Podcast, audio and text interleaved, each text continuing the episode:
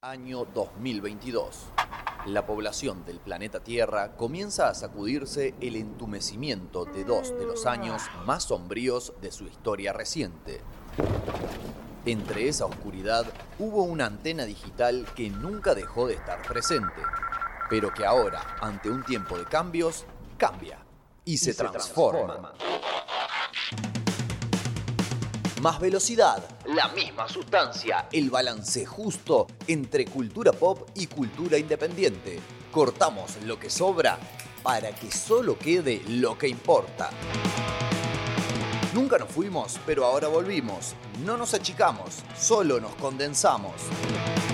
A partir de este momento, con ustedes, Una, cosa, de locos, 2022.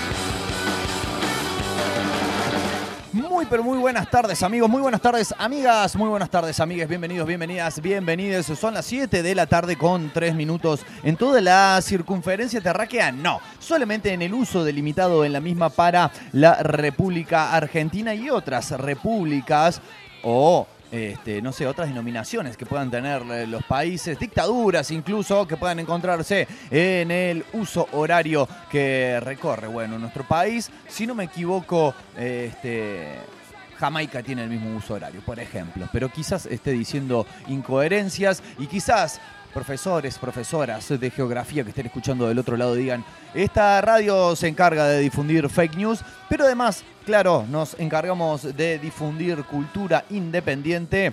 Eh, estamos al aire a través de elsotanorock.com. Son las 7 de la tarde con 4 minutos de este martes 11 de octubre del año 2022 y arremetemos ¿eh? como quien va a la carga con una lanza, arremetemos con una nueva edición de este programa radiofónico que hace ya... Eh, década y media aproximadamente, si no nos fallan los cálculos, hemos dado en denominar una cosa de locos.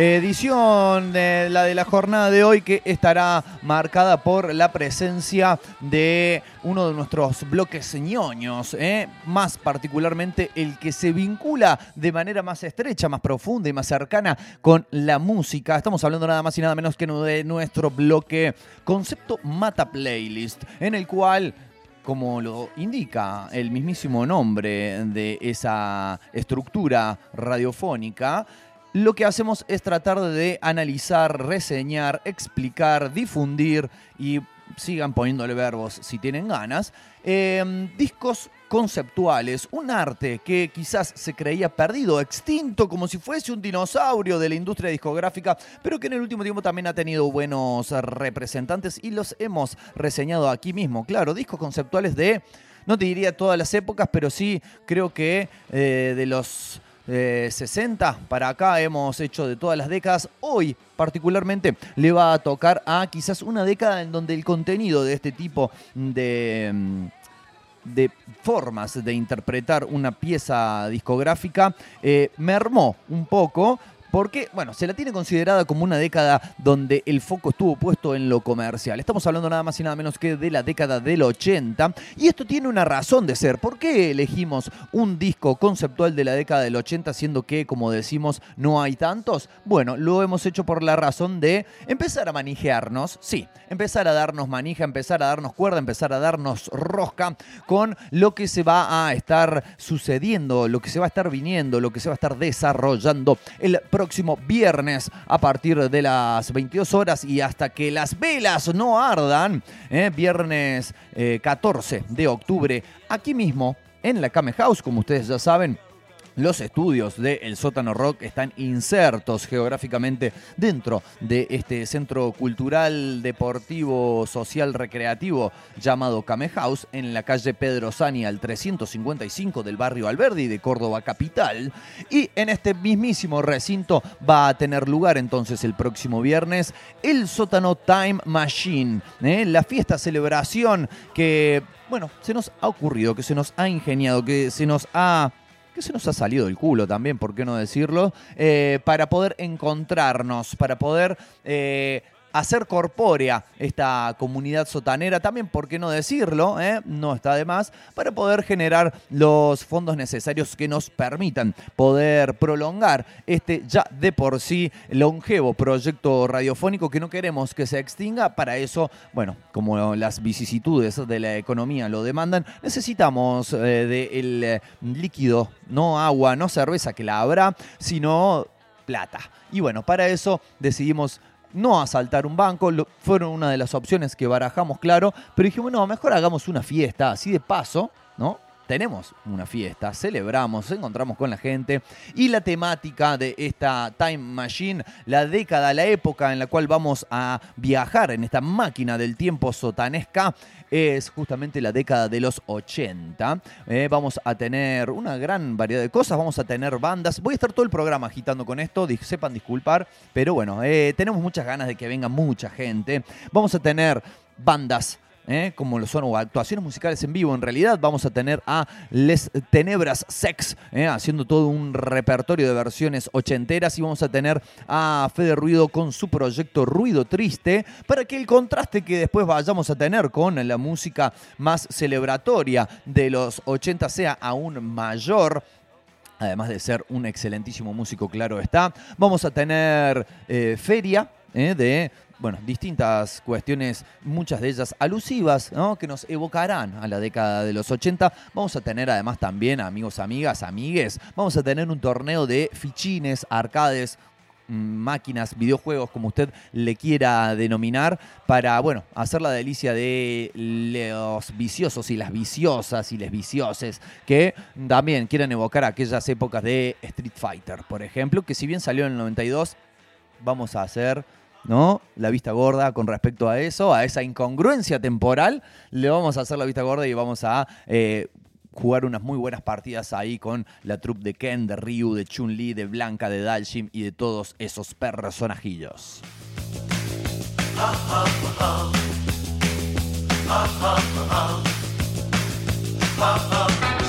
Habiéndoles con todo esto, me queda decirles que eh, esta fiesta tiene entrada, obviamente paga, que es de donde obtendremos los fondos que nos beneficiarán. Es a beneficio del sótano rock, claro. Eh, las entradas se pueden conseguir a tan solo 400 pesos eh, haciendo transferencia a la cuenta de la Kame House, eh, kame.house.cba y nos mandan el comprobante ya sea al Instagram de la Kame o aclarando ¿no? que se trata de una entrada para la fiesta del sótano o bien al Instagram del sótano rock, el guion bajo sótano guion bajo rock, que es uno de los medios de contacto, claro, con los cuales pueden comunicarse comunicarse con nosotros. También pueden hacerlo vía Facebook en, la, página correspondiente a nuestro mismísimo programa, Una Cosa de Locos, o también en la página de toda la emisora, El Sótano Rock. Pueden contactarse vía Twitter también en arroba El Sótano Rock. Las entradas anticipadas están apenas a 400 pesos. Obviamente también tendrán la oportunidad de, si se deciden a último momento, comprarla en la puerta misma del establecimiento. Divertidísimo, diverticionamiento Sí, vamos a inventar palabras también. Eh, lo pueden hacer por 600 ya. ¿eh? Hay un recargo a quienes ya se aseguran su lugar, se les premia con un pequeño descuento. Va a haber obviamente sets de música especialmente pensada para la ocasión, con la participación, claro, de las personas que componen el equipo y los programas de esta emisora radial llamada el sótano rock. Así es entonces que para la jornada de hoy, porque la estoy haciendo bastante larga, no sé si va a entrar todo el material que tenemos, para la jornada de hoy hemos decidido analizar un disco conceptual de los 80, como les decía, en este caso una banda que eh, seguramente recordaremos más por sus hits de corte disco, pero que eh, llegado el año 1981 eh, decidió meterse con todo en la jalea de los sintetizadores, decidió meterse en los viajes en el tiempo, decidió embarcarse al futuro. Es así que hablaremos de la Electric Light Orchestra, la conocida ELO, eh, y su disco que, bueno, se llama Time, o sea, todo estaba dado para que lo analizáramos en la jornada de hoy. Habla sobre viajes en el tiempo, justamente. Eh, en este caso no al futuro, sino no al pasado como será la fiesta, sino al futuro. Pero ya les vamos a contar más en el bloque correspondiente. Claro, también tendremos información de lo que se viene en materia musical en el terreno internacional. También vamos a estar esbozando una pequeña reseña de lo que fue el espacio subte allí en la Feria del Libro Córdoba, que si no me equivoco también acaba de terminar. Y dicho todo esto, amigos, dicho todo esto, amigas y amigas, vamos a encarar la música con un tema que muy posiblemente esté sonando este viernes. ¿eh? Un tema que hay muchas chances de que alguno de los musicalizadores diga esto es el momento adecuado de la noche para escuchar una canción que te llegue al corazón. Vamos a escuchar nada más y nada menos que a la banda de Steven Tyler, de Joe Perry, de Brad Whitford, eh, bueno, y un par más de muchachos que en este momento no me voy a acordar su nombre. Claro, estamos hablando de Aerosmith con, bueno, una canción que le hicieron a un ángel le mandamos un gran saludo a Ángel, el instructor de karate de aquí de la Kame House, uno de nuestros auspiciantes. Y le dedicamos entonces Angel de Aerosmith para abrir musicalmente la jornada en esta cosa de locos del día de hoy.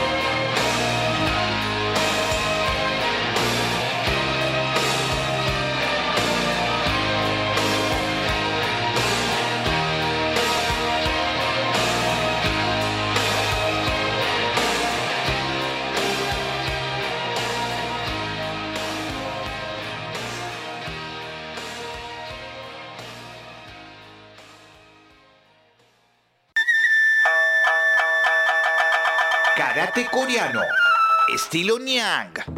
Lunes, miércoles y viernes, de 18 a 20 horas. Instructor Ángel Palacios, 3512-681213. Bajo protocolos COVID-19, en la Kame House. Pedro Sani 355. Cultura libre, cultura en movimiento, el sótano, cultura viva.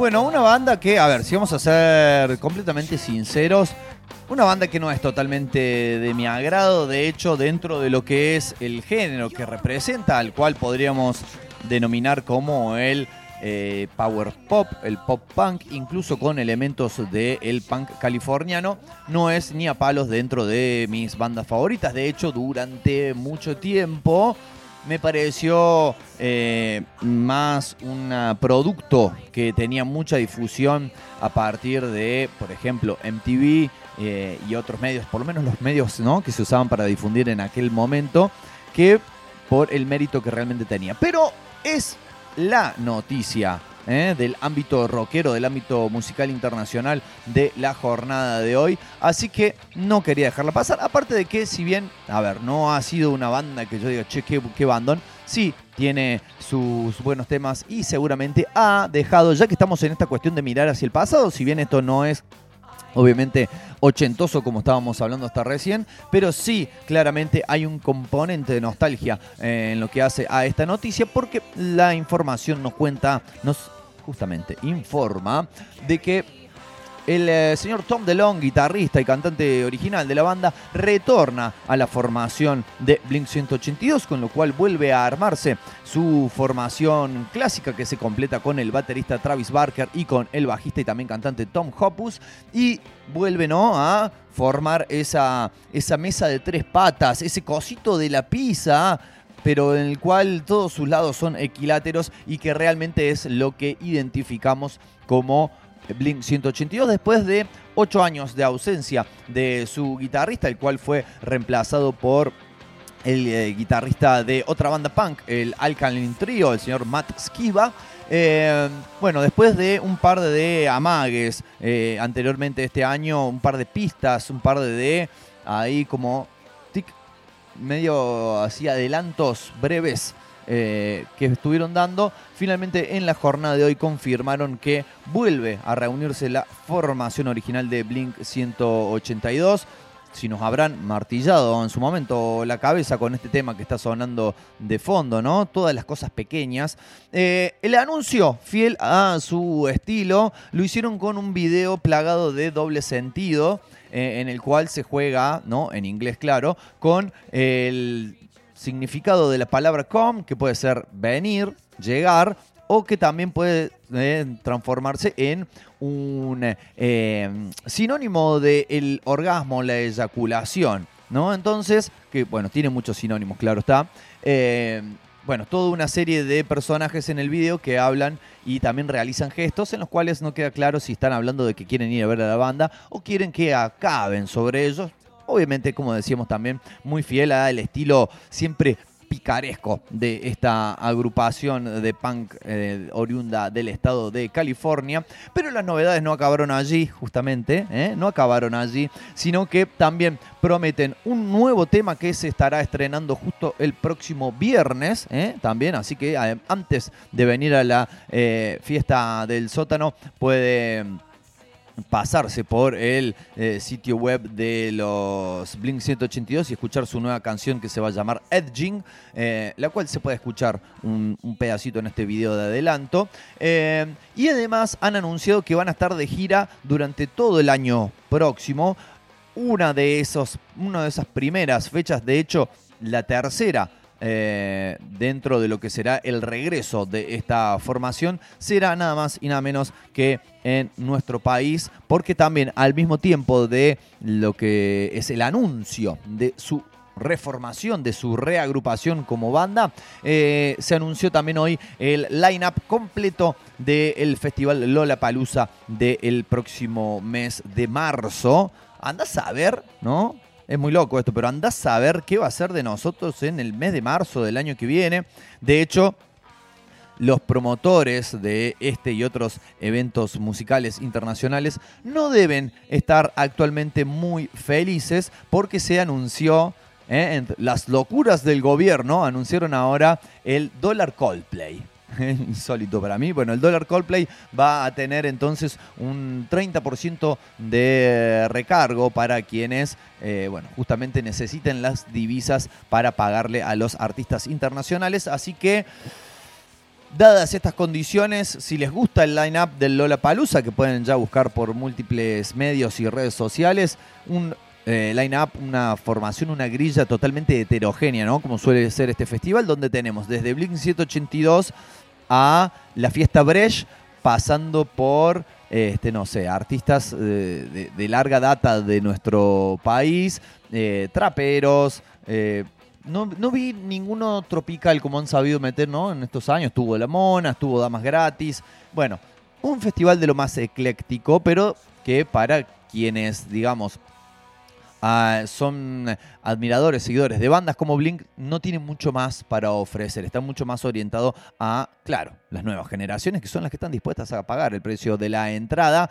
Les decía, si les gusta el lineup, vayan porque eh, dados estos anuncios que se acaban de conocer con el tema del dólar crawlplay y tal, es muy probable que las presencias internacionales comiencen a disminuir drásticamente, ¿no?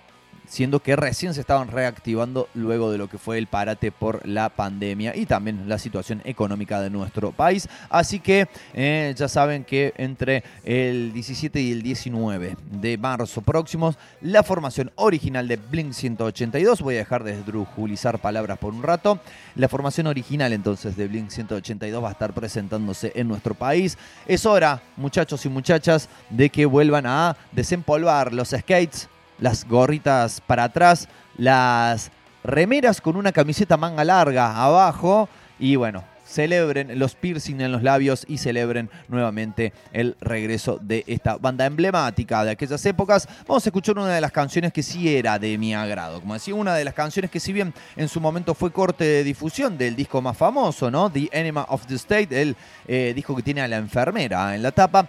Eh, no fue una de esas con las cuales nos martillaron constantemente. La canción se llama Adam's Song, la canción de Adam. La vamos a escuchar ahora a continuación. Ya volvemos con una pequeña reseña de lo que fue el espacio subte y más adelante en este programa. Antes que nos den las 20, como diría Joaquín Sabina, antes que nos den las 20 vamos a estar escuchando eh, un disco conceptual llamado Time, perteneciente a la Electric Light Orchestra y analizado en nuestro bloque concepto Mata Playlist. Antes de todo eso, Blink 182 con Adam's Song.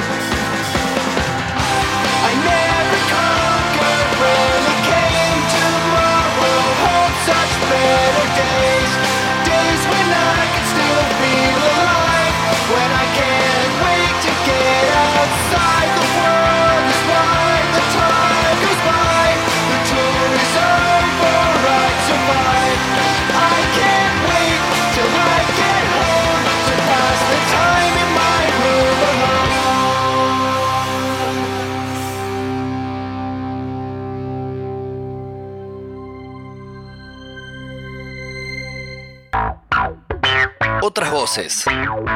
Otra música. El sótano. Otra cosa. Quédate escuchando, bro, porque In a Minute se viene una de las bandas cordobesas que está detonando la escena. Vamos a una tanda y estamos right back con todos ustedes. Ey, pibe, ¿cómo se llama tu banda? Este, el sótano. Bueno, no se me cuelguen hablando porque la gente se aburre, ¿eh? Aire. Seguimos surfeando esta ola de rock. Estamos con los chicos de eh, El Zócalo que nos quieren contar algo. Sí, vamos a estar tocando este viernes. Bueno, bueno, muchas gracias a la gente del Zócalo. Es el sótano. Esto es todo. El sábado me voy una vueltita a verlos, ¿eh? Pero es el viernes. Llegó la hora de cambiar las cosas. El sótano rock. Tenés tu lugar.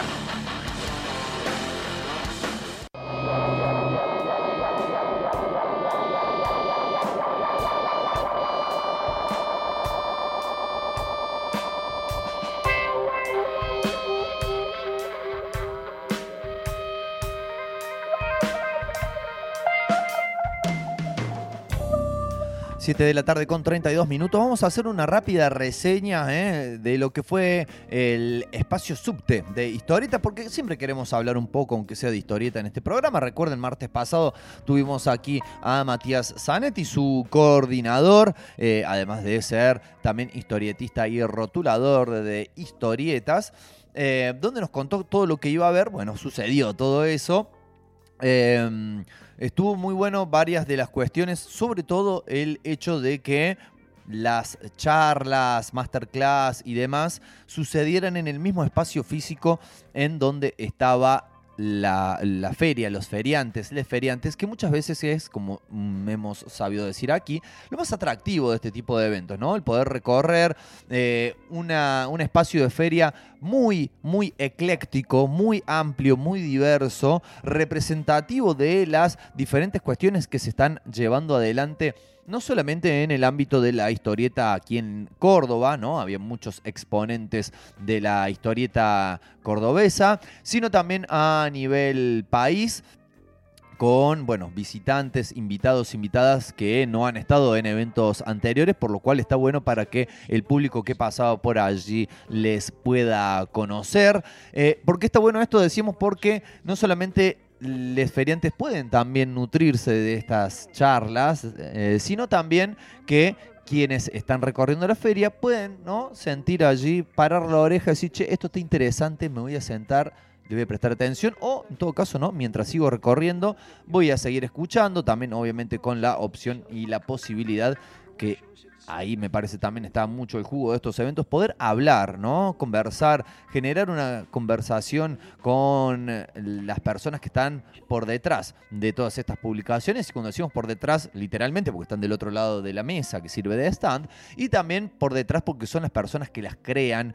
Y en muchos casos, ¿no? Siendo que muchas de el, mucho del material que había era material autoeditado, están por detrás realmente, ¿no? Es una apuesta realmente la, que hacen y bueno, se pudieron conseguir buenas, buenas cosillas para quienes gustamos, ¿no? De eh, no solamente la historieta, sino también del arte gráfico. Eh, además de las charlas, de la feria, también se estuvieron dando distintos talleres, también estuvo la muestra de dibujos de Juan Ferreira, de alguna manera el invitado homenajeado, ¿no? El profeta en su tierra, si podemos decir, a alguien que de todas formas trabaja mayormente para el mercado estadounidense, pero que al ser reconocido de esta manera yo creo que sí está transformándose, como decíamos, en un profeta en su tierra, profeta porque además con su trabajo en editoriales importantes, ¿no? Y que pagan en dólares, lo cual es no menos importante, le está de alguna forma abriendo el camino a mm, otros dibujantes, guionistas, mm, rotuladores, eh, editores, etcétera, personas que trabajan en historieta y que residan en la provincia, en la ciudad de Córdoba.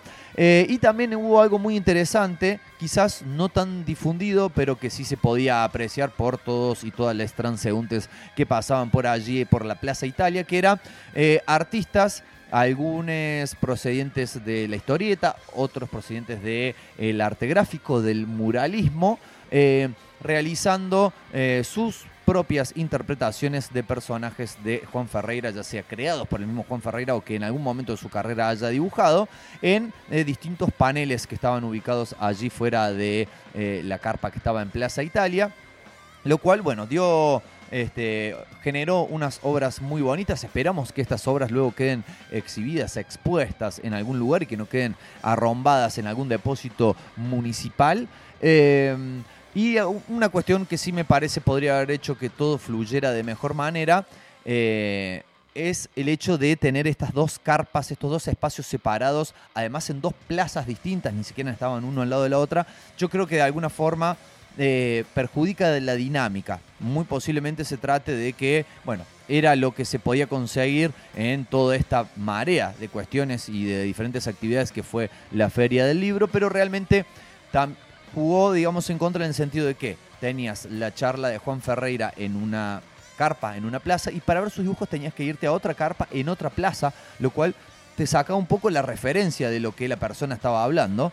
Em, también el hecho de que al ser dos carpas chicas y no una grande, el espacio en la carpa de, que estaba en la Plaza de la Intendencia, donde se desarrollaba la feria y las charlas, era bastante reducido. Estábamos cuando se producía una real afluencia de gente, estábamos todos bastante apretados allí. Cosas para, en todo caso, rever para el año que viene, pero seguimos, claro, celebrando de que existan estos espacios ¿no? dedicados íntegramente y específicamente a la historieta. Esperamos que no solamente se mantengan, sino que sigan creciendo para los próximos años. Felicitamos la labor de Matías, también de la gente de la editorial municipal. Y vamos a escuchar a PJ Harvey hablando de la letra. ¿Por qué de la letra? Porque ya dijimos Matías de rotulador y una de las charlas más interesantes que tuve la oportunidad de poder eh, apreciar fue la de Lucas Gatoni, rotulador letrista, que nos contó un montón de secretos ¿no? acerca de cómo es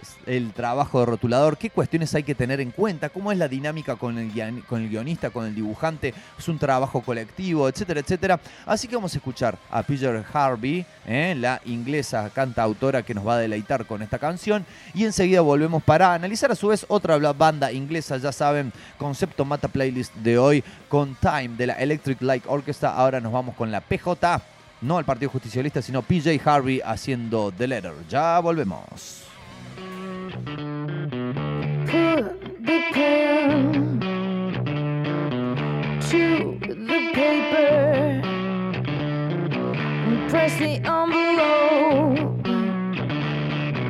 With myself.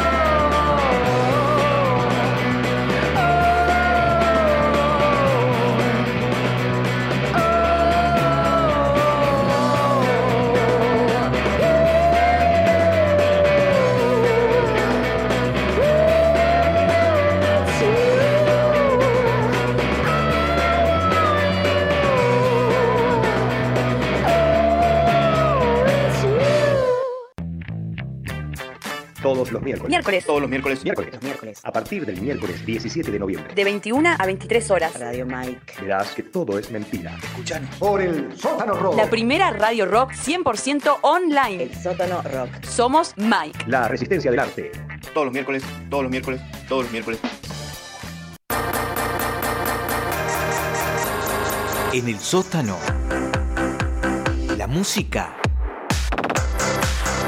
se te pega.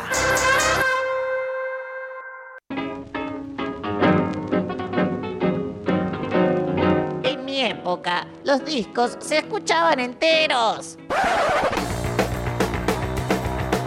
Todos tenemos miedo de algún día ser esa persona. Pero mientras tanto, seguimos rescatando el mensaje y el sentido de esos larga duración, esos long play que funcionan como una narración en capítulos. Bienvenidos al para nada anticuado mundo de Concepto Mata Playlist.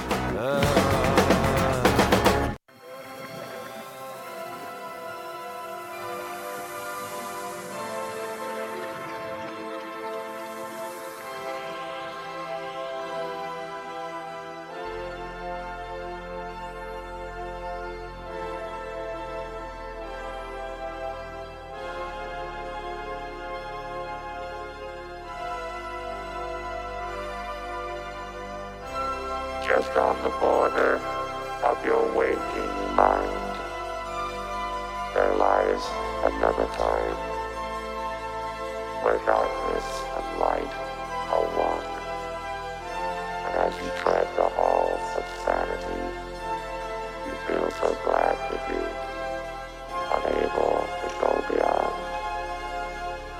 I have a message from another time.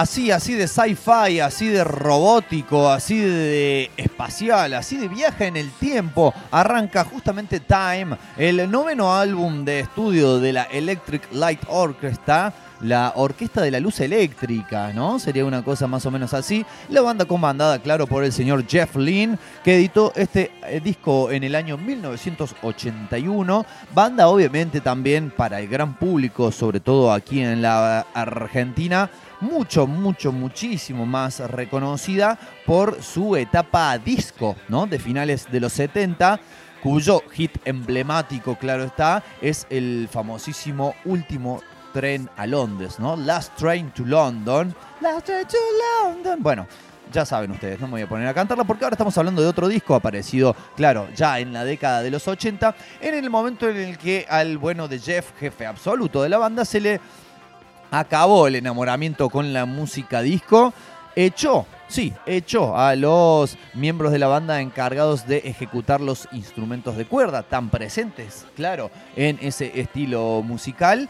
Y se copó con los sintetizadores. Ese cope con los sintetizadores posiblemente haya sido lo que lo motivó, lo que acarreó su imaginación para crear, para componer esta pieza conceptual eh, en la cual se nos habla a veces de manera más concreta y por momentos de manera más vaga, de la historia de una persona, más concretamente un hombre, eh, el cual vive en el año en el cual salió el disco 1981, pero es transportado al futuro, más concretamente a fines de este siglo XXI, más específicamente aún al año 2095, por una entidad desconocida, ¿no? Hay interpretaciones que dicen que es un viajero en el tiempo, hay otros que dicen que son científicos, hay otros que dicen que fue una nave. La cuestión es que el loco, sin saber muy bien cómo, termina en el año 2095 y al principio no se asombra, no entiende nada, claro, todo es muy diferente, incluso lo sería para una persona que sacándola del año 1981 la depositáramos ahora en el año 2022, imagínense en el año 2095, pero sobre todo, sobre todo, lo que tiene es una gran melancolía porque lo transportaron a él, pero no transportaron a su amada, a quien de algunos análisis eh, basados en canciones que quedaron fuera del disco dicen que se llamaba Julie y que obviamente a la cual extraña con todo su corazón y que, por ejemplo, en el tercer track de esta placa le eh, trata de hacerle llegar un mensaje a través del tiempo, contándole que le que conoció, le asignaron una robot que es como una especie de versión robótica de su amada, se ve como ella, suena como ella, pero no puede amarla porque no tiene alma y porque es fría como el acero. La canción se llama Yours Truly 2095, o sea, sinceramente tuyo 2095 y suena así.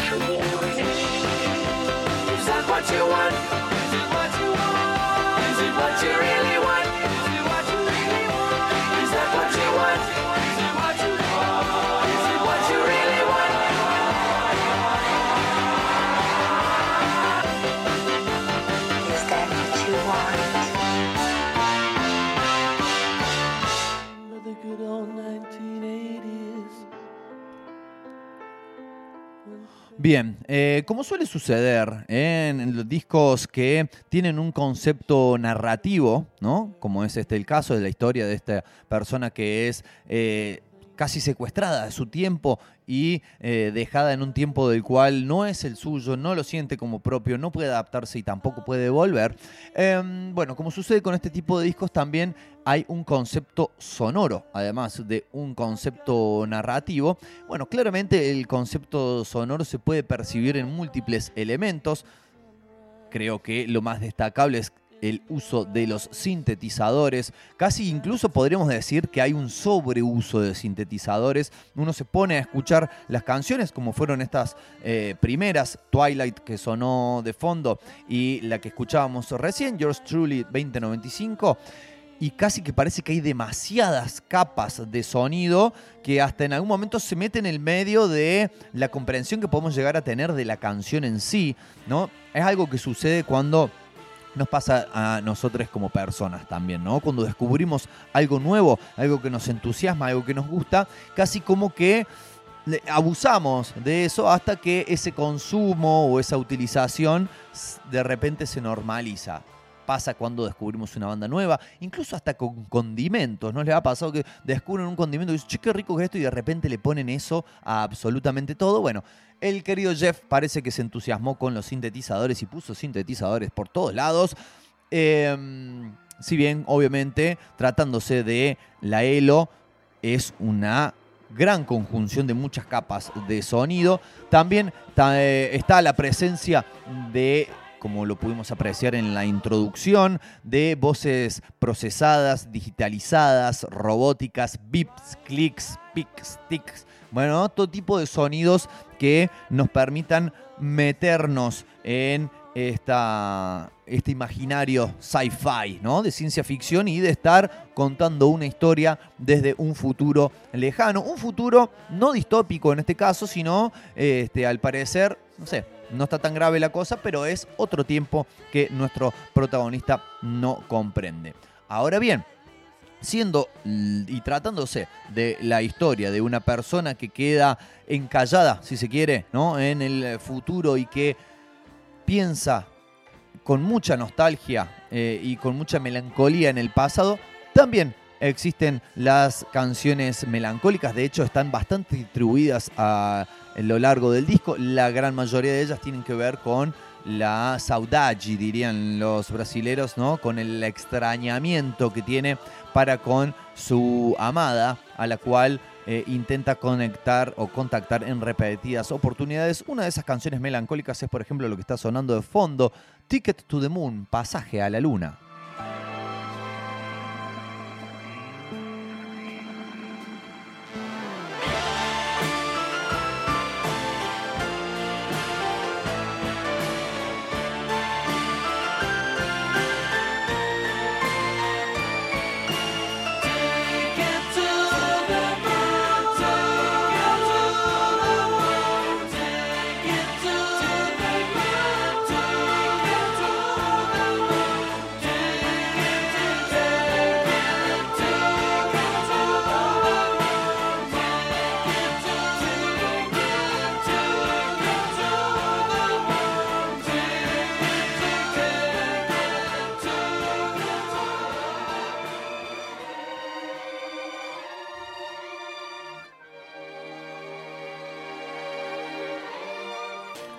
Otra cuestión muy presente en este disco y que también es una característica habitual de los álbumes conceptuales es el encadenamiento de los tracks. ¿eh? que estamos, ¿De qué hablamos cuando mencionamos esto? De cómo el final de una canción encaja con el principio de la otra, lo cual hace parecer en muchas canciones, en muchos eh, pasajes, de que no se diferencien, ¿no? No sepamos exactamente cuál es el momento en el cual termina una canción y comienza otra. Eh, algo que se le atribuyó en muchos casos y según muchos análisis al fanatismo, y dicho de esa manera, sin el miedo a exagerar, el fanatismo del mismísimo Jeff Lynne, el líder de la ELO, por el álbum Sgt. Peppers de los Beatles, que recordemos, ¿no? Tiene esta característica donde los pasajes de una canción a otra están entrelazados y de esa manera se va también aprovechando para recorrer como si se tratase de un hilo enhebrado en una aguja imaginaria,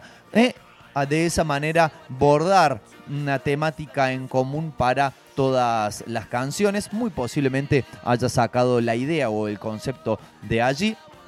Si bien decíamos que sonoramente hay un concepto bastante notable eh, a lo largo del disco, eh, cuando hablamos de sintetizadores, voces procesadas, mucha instrumentación, podemos decir que de todas formas hay canciones que, que referencian o que tienen componentes, tienen un núcleo de distintos estilos y que luego son arropados ¿no? con esta cuestión de- del synth pop que es lo que predomina en el disco. Así es como tenemos canciones más cercanas al pop, como son las dos que abren el disco. Tenemos otras obras más eh, también atraídas o con componentes del rock progresivo. Hay cuestiones new wave, hay también incursiones de lo que podríamos llamar la ópera rock. Incluso, incluso figura aquí en uno de los análisis del disco un género que yo hasta ahora desconocía de su existencia como lo es el post-disco. Lo cual, claro, de- debería existir porque si está el post-punk, está el post-rock, está el post-metal, ¿por qué no va a existir el post-disco? Eh, lo cual interpreto ¿no? como una reinterpretación justamente de la música disco con algunos de sus elementos eh, combinados de manera mm, diferente. En cuanto al concepto temático narrativo del disco, decíamos que por momentos la narración es más clara y concreta y por otros momentos es más elusiva, más eh, ¿no? No, tan, no tan definida. Justamente lo que no termina de quedar definido si seguimos eh, la trayectoria del disco y sus canciones, pese a que cuenta con un, un epílogo muy similar a la introducción que escuchamos al comienzo de este bloque, con esa voz robótica. Algo que no termina de quedar claro es si eh, nuestro protagonista, esta persona que fue arrancada de su tiempo y llevada hacia el futuro, puede finalmente cumplir su anhelo de volver a su época, eh, como suele suceder también muchas veces en este tipo de trabajos discográficos conceptuales, eh, es algo que queda abierto a la interpretación de la persona que lo escuche, ¿no? Y así como hay personas, hay cada una con quizás su propia interpretación. Hay quienes dicen que no puede volver y que ya directamente se resigna a vivir en el siglo XXI.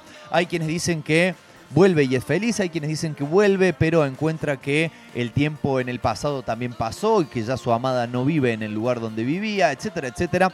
De todas formas, para quienes quieran explorar otra parte quizás no tan difundida, no tan conocida de esta banda que sin lugar a dudas marcó época, para quienes les interese la temática del viaje en el tiempo o para quienes les guste es concreta y sinceramente el sonido de los sintetizadores, tienen la oportunidad de escuchar a Time de la Electric Light Orchestra y tienen la oportunidad también, claro, de este viernes a partir de las 22 horas venir a la Kame House Pedro Sani 355 donde se va a estar celebrando con C mayúscula se va a estar celebrando el sótano Time Machine, la fiesta que hemos preparado para encontrarnos no solamente con nuestra audiencia, sino también con gente querida, quienes quieran venir a este, celebrar, mirar buena música en vivo, escucharla, claro está, jugar un torneito de arcade, comprar algo en la feria, tomarse unos tragos, comer algo en la barra de la came, eh, reír, bailar, llorar, ¿por qué no? También. Así que bueno, les esperamos este viernes ¿eh? de todo corazón. eh, aquí en la Came para el Sótano Time Machine. Nos vamos a despedir de esta edición de Una Cosa de Locos. Ya son casi casi las 8 de la noche en la ciudad de Córdoba. Y vamos a eh, cerrar con un tema que quizás resuma bastante bien, incluso desde su título, el concepto de este álbum que hemos analizado en la jornada de hoy. La canción se llama 21st Century Man, hombre del siglo XXI, como lo somos, ¿no? Podremos reemplazarlo por personas para ser más inclusivos. ¿eh? Personas del siglo XXI eh, que nos encontraremos el viernes a celebrar una década del siglo XX. Nos vemos entonces el viernes. Recuerden, mañana tenemos eh, en esta tarde gris, tenemos Radio Mike. El jueves tenemos El Faro y tenemos Sintonía Nómade. Así que quédense en la sintonía del sótano rock. Ahora nos vamos sí con otro tema más de la ELO. Esto es 21st Century Man. Que tengan una excelente semana. Sean felices. Nos vemos. Chau, chau.